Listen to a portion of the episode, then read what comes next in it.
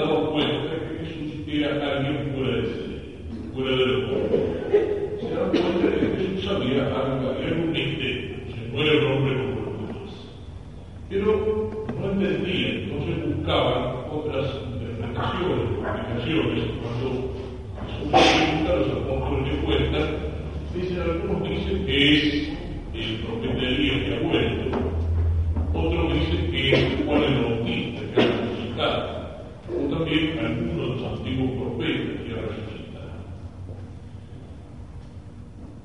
Y ustedes, dice Jesús, ¿qué dicen? Y entonces Pedro, tomando la palabra,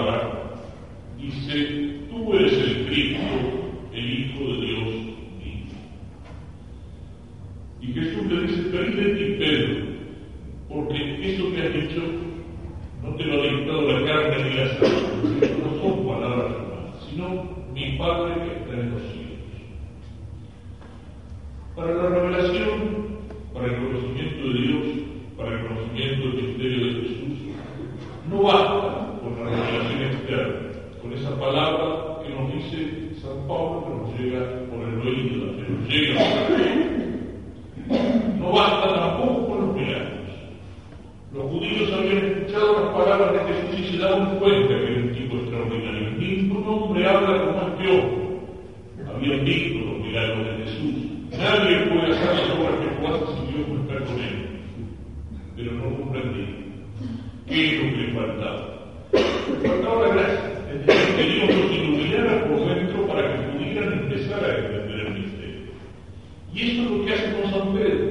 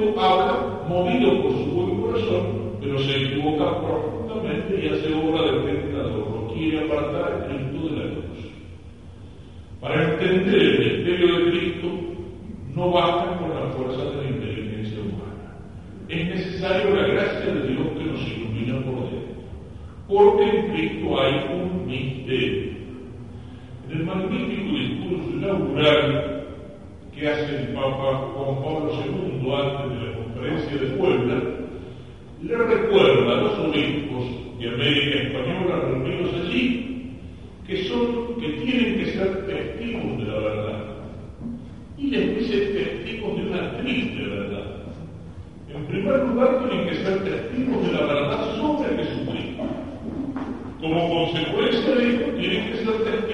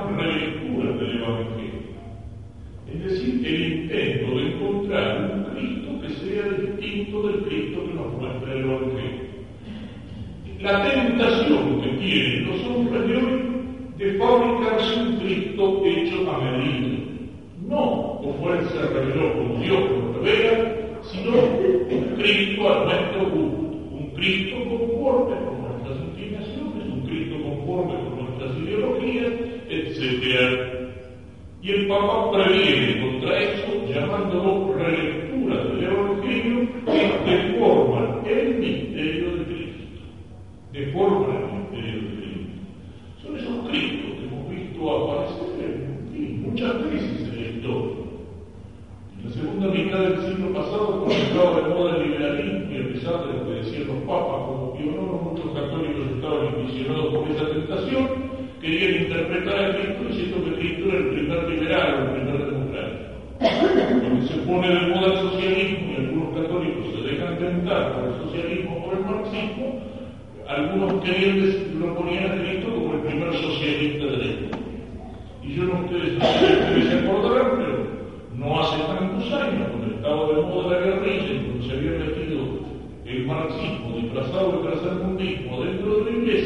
yo recuerdo los caracteres impresos donde Cristo parecía buscar algo peligroso, el subversivo de Nazaret en el guerrillero, e incluso la imagen de Cristo le pintaba una ametralladora que le salía por detrás del ojo.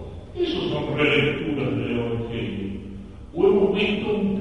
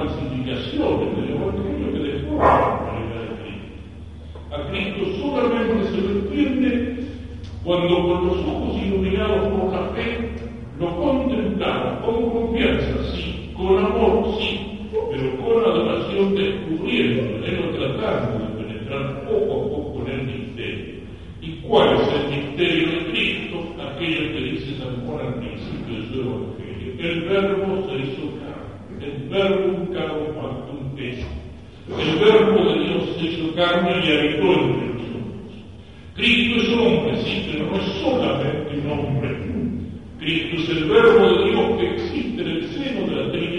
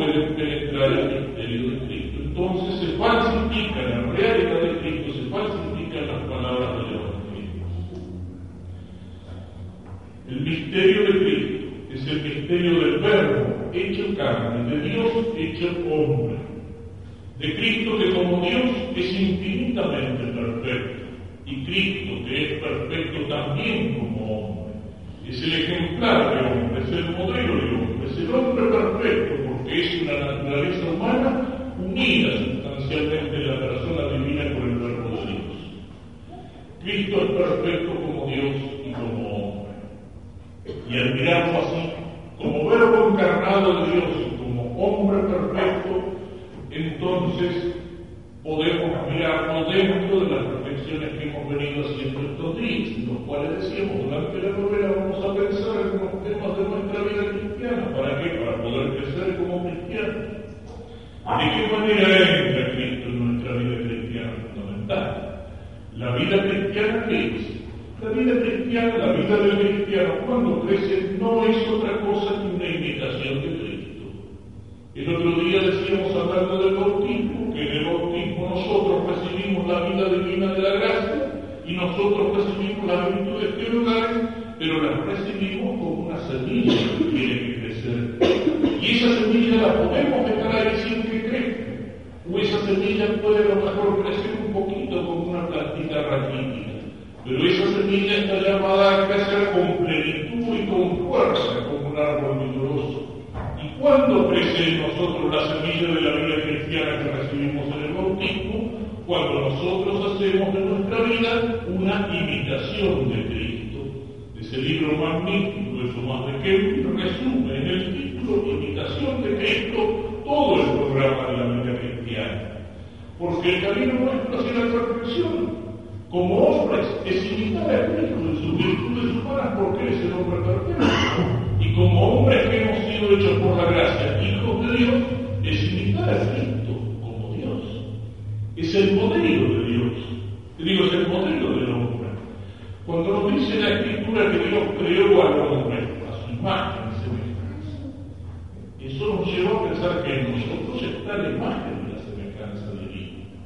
La imagen de Dios se refleja en el hombre. Todas las otras cosas que Dios ha creado, las plantas, los animales, los astros, de alguna manera tienen la huella del Dios que los ha creado, porque el creador de su marca esas cosas. Pero no se puede decir que la piedra o la planta, la estrella son imágenes de Dios, aunque en ellas podemos descubrir la huella de Dios y por eso es posible al hombre, por la razón, a partir de las criaturas, remontarse hasta el creador.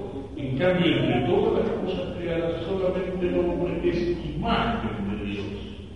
Y es imagen de Dios porque Dios lo creó con un alma inmortal y espiritual y porque Dios le dio, a diferencia de las otras criaturas, la capacidad de conocer y la capacidad de amar.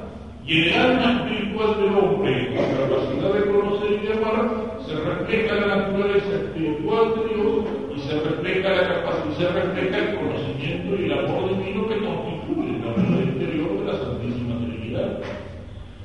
Pero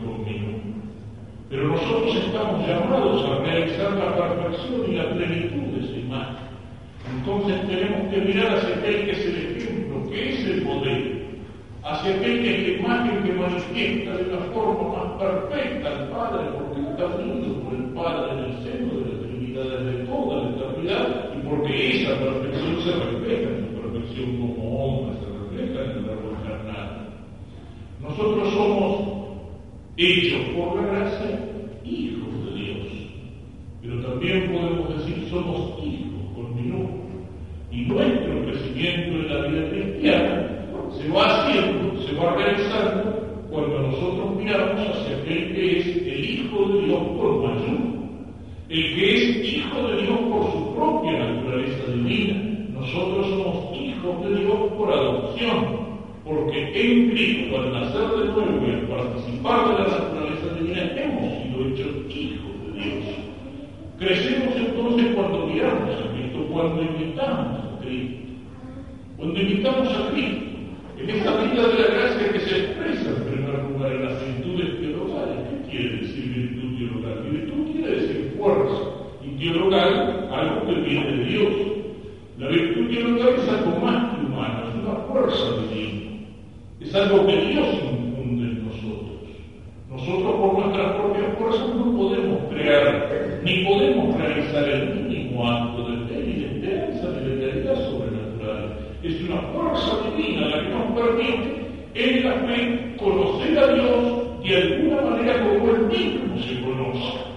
Y nos permite en la esperanza tener esa firme confianza de Cristo, el Padre, y tener en el juicio de las cosas la misma jerarquía de valores de Cristo y nos permite en la caridad amar a Dios por sobre todas las cosas y a los hombres por amor de Dios, con un amor que no es solamente sentimiento humano, sino que participa del mismo amor del corazón de Cristo.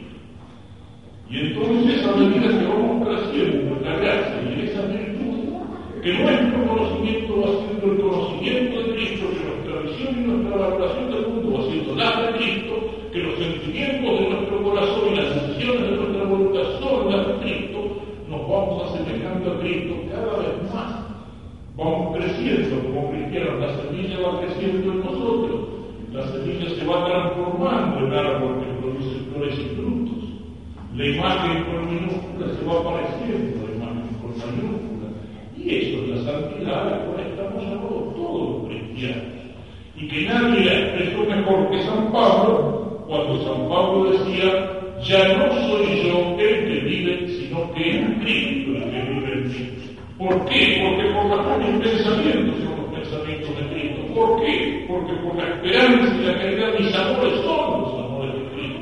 Porque me he ido conformando a Cristo como el que imita un modelo. Eso es la vida cristiana. Seguimiento de Cristo, imitación de Cristo crecer pareciéndonos a Cristo cada vez más. Y el otro día decíamos, hablando de los sacramentos, que así como esa vida, nacemos a esa vida del bautismo, esa vida se alimenta y se alimenta principalmente con la Eucaristía. Decíamos que así como para la vida del cuerpo necesitamos el alimento diario, para la vida del alma necesitamos ese alimento que es el cuerpo de Cristo en la Eucaristía. Decíamos también que entre todos los sacramentos es la Eucaristía ocupa un lugar central.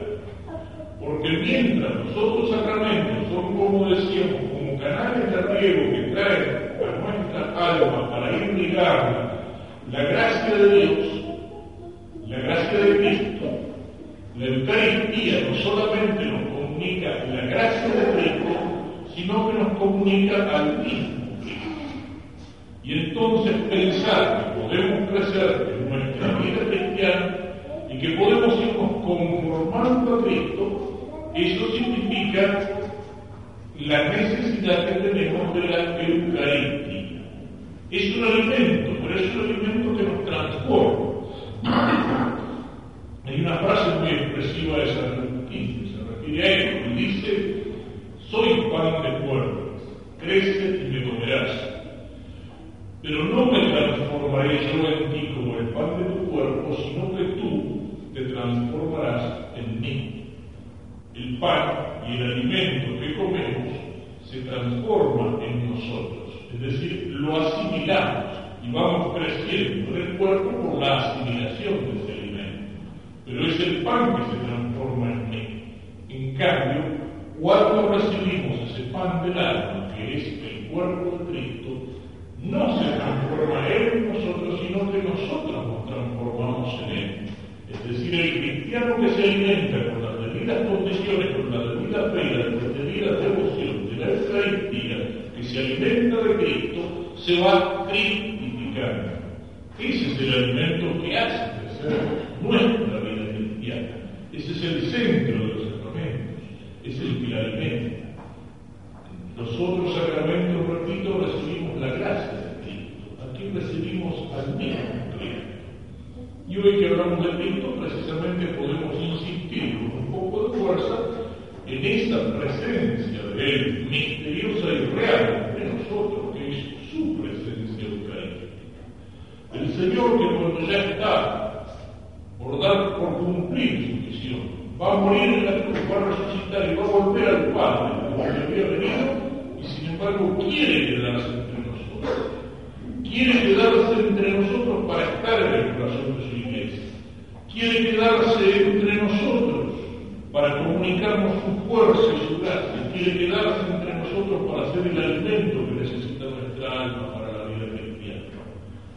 Y entonces en la última cena toma el pan y lo parte y lo reparte diciendo, tomad y comed, esto es mi cuerpo, y luego con el vino y el pan transformado en el cuerpo de Cristo y el vino transformado en su sangre, Cristo ordena a los apóstoles en ordenárselo, le da el poder, hagan esto en conmemoración mía. Y precisamente por ese poder que Cristo transmite a los apóstoles, por el poder sacerdotal de consagrar, el Señor se sigue haciendo presente en cada misa y el Señor está presente en cada iglesia en el silencio del sagrario y el Señor en la realidad que recibimos como alimento del alma cuando nos acercamos a la Nunca insistimos bastante en la realidad de esta presencia.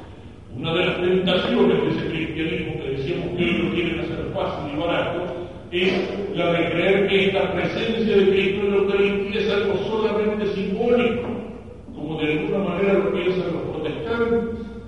Pensar que la presencia de Cristo en la Eucaristía es solamente un recuerdo de aquello que Jesús hizo en la última cena, que es solamente una memoria, es mucho más que una memoria, que es una presencia simbólica.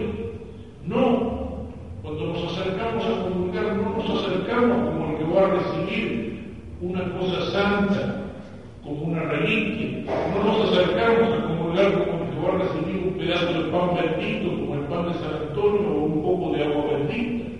Es mucho más que todo eso. Es Cristo que está verdadera, real y sustancialmente presente bajo las apariencias de pan y bajo las apariencias de vino. Y allí no hay más pan, no hay más vino. Es el mismo como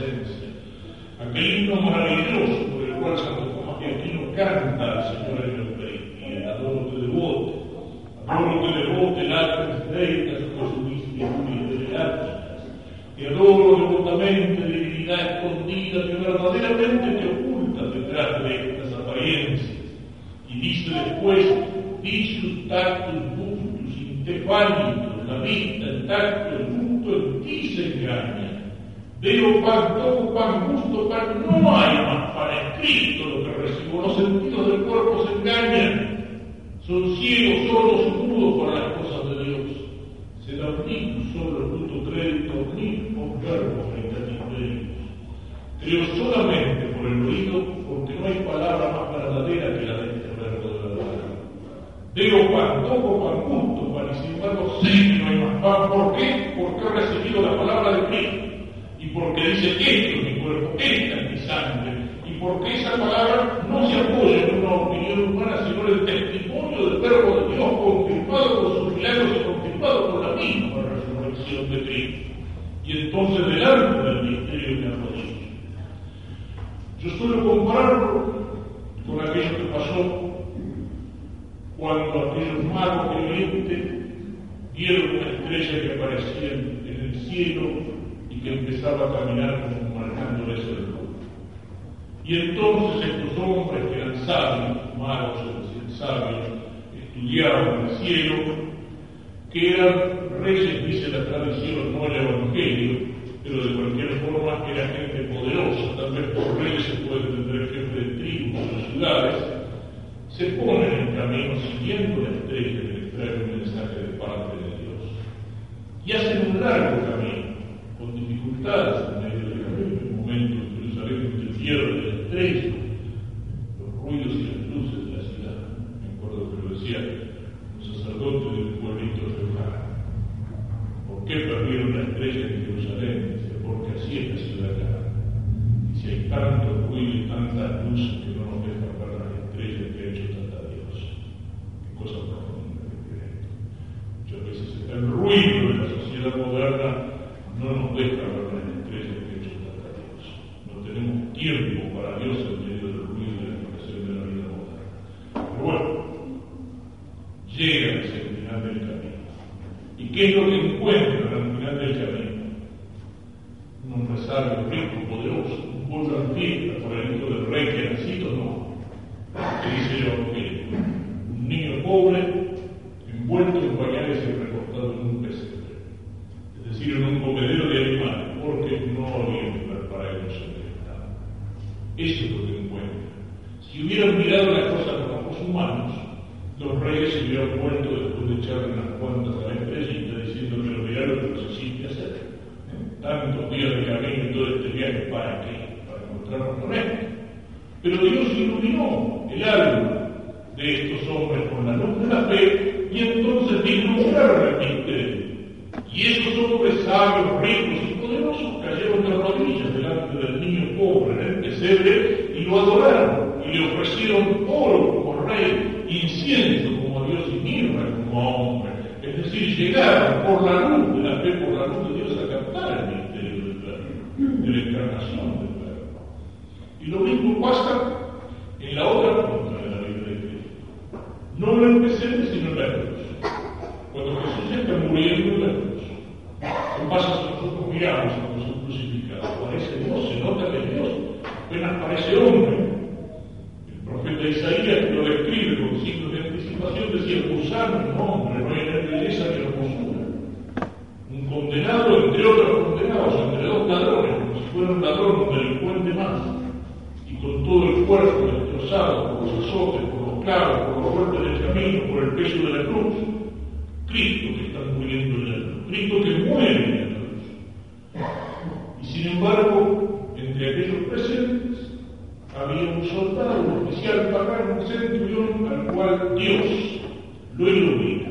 Dios le toca el alma y el corazón con la luz de la fe, y este hombre, este pagano, mientras tanto judíos que tenían las profecías y la luz y la espera del Mesías no lo reconocen, este pagano dice, de veras, es el Hijo de Dios.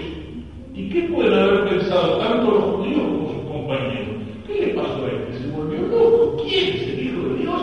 Ese pobre judío que acaba de morir en la cruz, ese es el Hijo de Dios. Y eso es lo que mostraban los ojos del cuerpo. El cuerpo destrozado del crucificado. Y sin embargo, Dios iluminó el alma de este soldado, de este oficial, y comprendió el misterio que acababa de realizar. De veras, era el Hijo de Dios. Fíjense, que era el pesebre y en la cruz. Dios estaba escondido, pero se veía al hombre. Se veía al hombre. En cambio, en la Eucaristía, Dios y el hombre están escondidos. Y nosotros vemos las apariencias que lo esconden, nada más. Sin embargo, Dios ilumina nuestra alma con la luz de la fe y nosotros caemos de rodillas y lo adoramos porque sabemos que está allí de veras presente y decimos con las palabras del apóstol Santo Tomás, Señor mío y Dios mío. Pero si no tenemos la luz de la fe, es inútil. No podemos penetrar el misterio de la presencia de Cristo como no podemos entender el misterio del verbo encarnado si lo miramos con ojos y con criterios puramente humanos.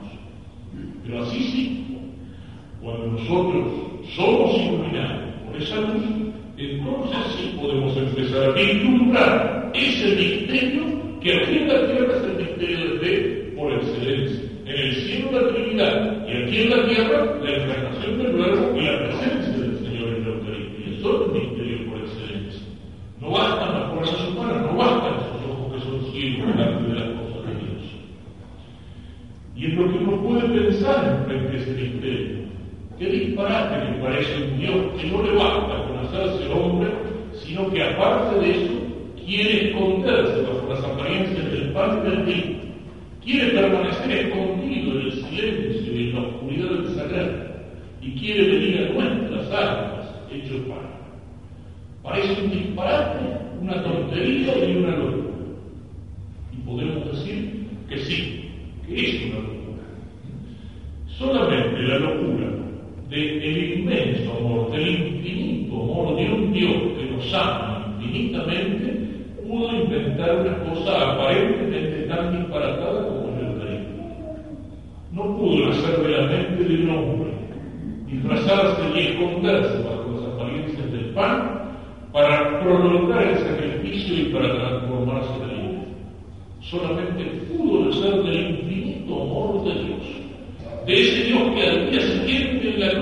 cruz nos iba a dar otros dos regalos también inmensos, hasta la última gota de su sangre y a su madre la Virgen para que fuera madre nuestra desde el cielo.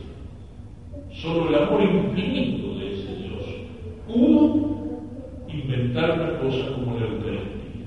No es solamente misterio de fe, sino que en ese misterio de fe descubrimos un misterio infinito de amor el amor del corazón de Cristo. El amor del corazón de Cristo. Es tremendo es ese amor del corazón de Cristo. Si Cristo es la imagen del Padre y a, Dios invisible, nosotros podemos mirarlo y descubrirlo cuando se hace visible en la imagen de Cristo. Podemos decir que ese Dios que San Juan nos decía, Dios es amor, nosotros podemos descubrirlo porque ese amor infinito de Dios se refleja en el amor del corazón de Cristo. Así como el verbo es la palabra de Dios que se hace carne, en el corazón del verbo está el amor de Dios que se hace carne. Misterio profundo de amor. ¿De qué manera nos ama el corazón de Cristo? ¿De qué manera nos ama Dios? Es Él el que tuvo la iniciativa. El otro día lo decíamos. No es porque nosotros hayamos amado a Dios. Él nos amó primero. Dios es el que nos amó primero. Y cuando nosotros por el pecado nos habíamos vuelto enemigos de Dios, Él fue el que dio el primer paso para salir a nuestro encuentro.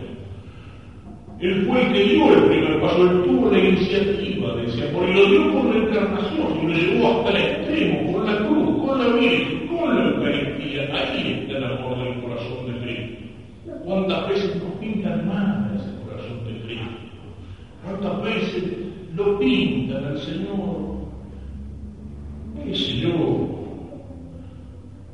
de esas imágenes dulzonas, esas imágenes donde aparece el Señor teniendo el corazón de la mano, con una, con mirada larga, como aquellos santos que decía una vez el que estaba esculpiendo un santo en el taller y alguien le pregunta, ¿y ese qué santo es? Dirá, ese depende. Si me sale sin barba la Magdalena, si me sale con barba el Sagrado Corazón esos santos indefinidos te muestran, no, ese no es el amor del corazón de Cristo. No es una cosa dulzona,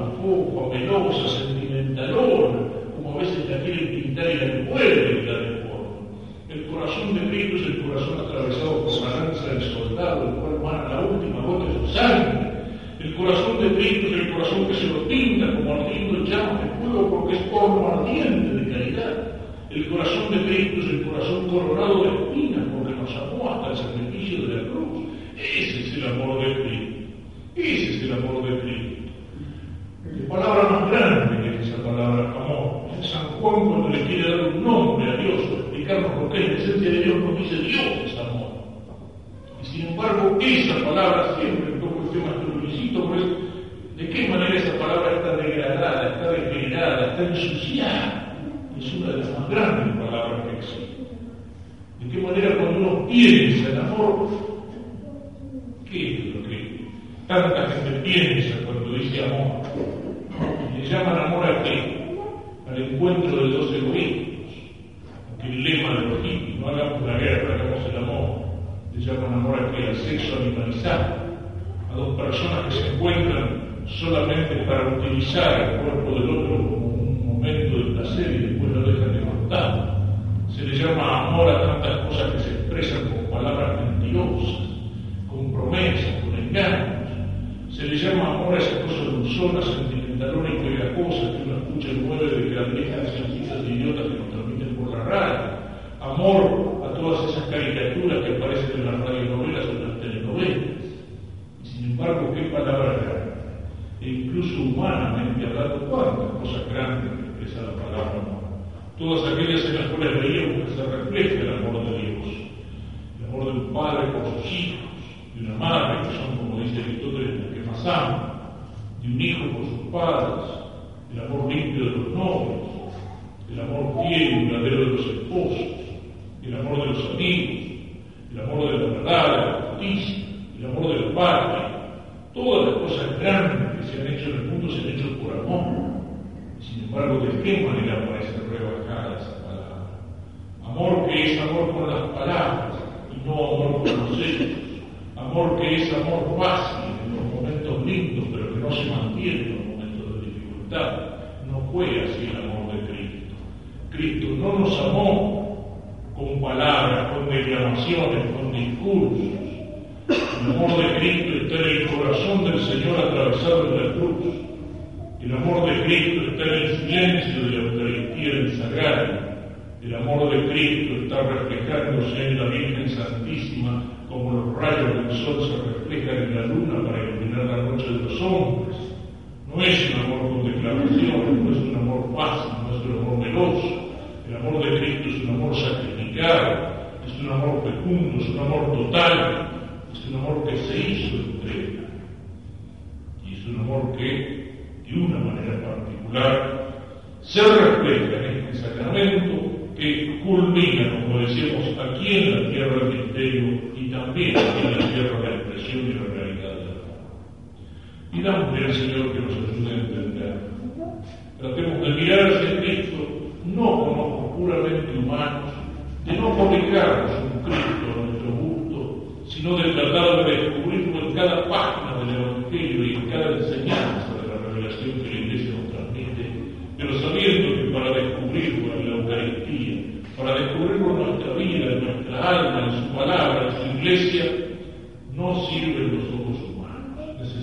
que el Señor nos ilumine nos ilumine los ojos del alma de la inteligencia y del corazón con la luz de la fe, para que entonces sí podamos dar testimonio de la verdadera entera sobre el Señor, que es el verbo de Dios hecho carne, podamos decir como San Pedro con palabras que no son humanas, tú eres el Cristo, el Hijo de Dios vivo, podamos reconocer al Señor detrás de los velos que se esconden y arrodillarnos para adorarlo y para recibirlo en nuestro cuerpo y en nuestra alma, diciendo como Santo Tomás con plena fe, Señor mío y Dios mío. Tratemos de descubrir ese amor de Cristo porque eso es lo que nos va a hacer crecer en nuestra vida cristiana. El otro día mencionábamos aquellas palabras de San Juan de la Cruz.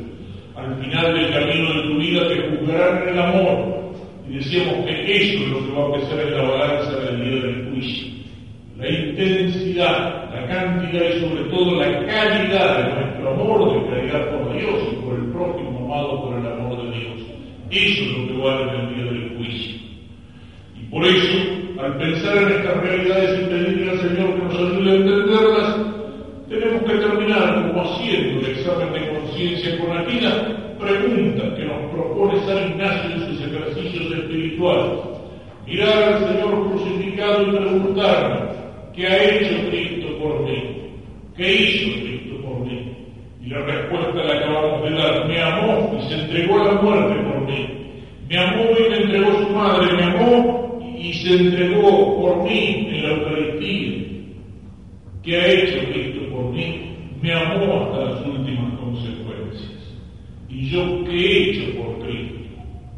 Y al hacerme esa pregunta tengo que hacer un examen de conciencia y mirar cuántas veces mi respuesta a Cristo no ha sido una respuesta de amor, sino que ha sido la respuesta del pecado. Y cuántas veces incluso en mis mejores respuestas, incluso cuando trato de vivir como cristiano, ese amor está mechado por tanto egoísmo, por tanta pereza, por tanta comodidad, por tanta Mirando el amor de Cristo, mirar mi amor por Cristo y ponerlo en comparación. Y ciertamente voy a salir perdiendo si pongo los dos en el platillo de la balanza. Pero después y por último, mirar para adelante y preguntarme, bueno, ¿y ahora qué tengo que hacer por Cristo? ¿Qué tengo que hacer por Cristo? Mañana pensaremos sobre eso mirando hacia la respuesta de amor perfecta que una pura criatura pudo dar al amor infinito de Dios, que es la respuesta